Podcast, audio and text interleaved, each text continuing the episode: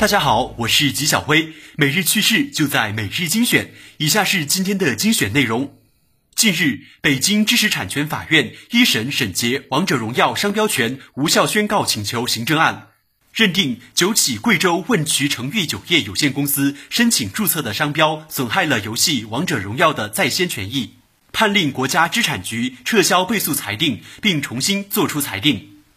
纪晓薇表示，知识产权局输了关于知识产权的案子，想想都是有趣，从侧面也体现了我国社会主义法治建设的进步。没想到，国外的水军也很猖狂，迫使科技公司出手。据外媒报道，Facebook 近日称，已在欧洲和美国起诉了一些公司，以阻止这些公司未经授权的自动化软件在其平台和 Instagram 上使用。Facebook 已在西班牙起诉了 MGP Twenty Five Cyber and Services 这家公司，提供自动化软件来分发虚假的点赞和评论。纪晓薇认为，水军使用得当，能够起到活跃平台的作用；如果使用过当，则是影响用户体验。不管怎么说，对于水军还是得坚决打击。苹果的 App Store 摊上大事了，被美国与欧洲调查。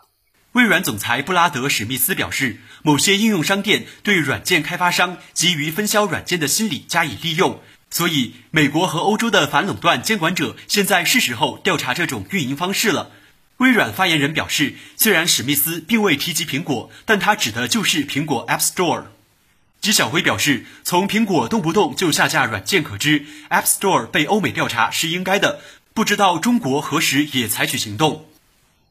曾经的妖股暴风集团，现在的情况不容乐观。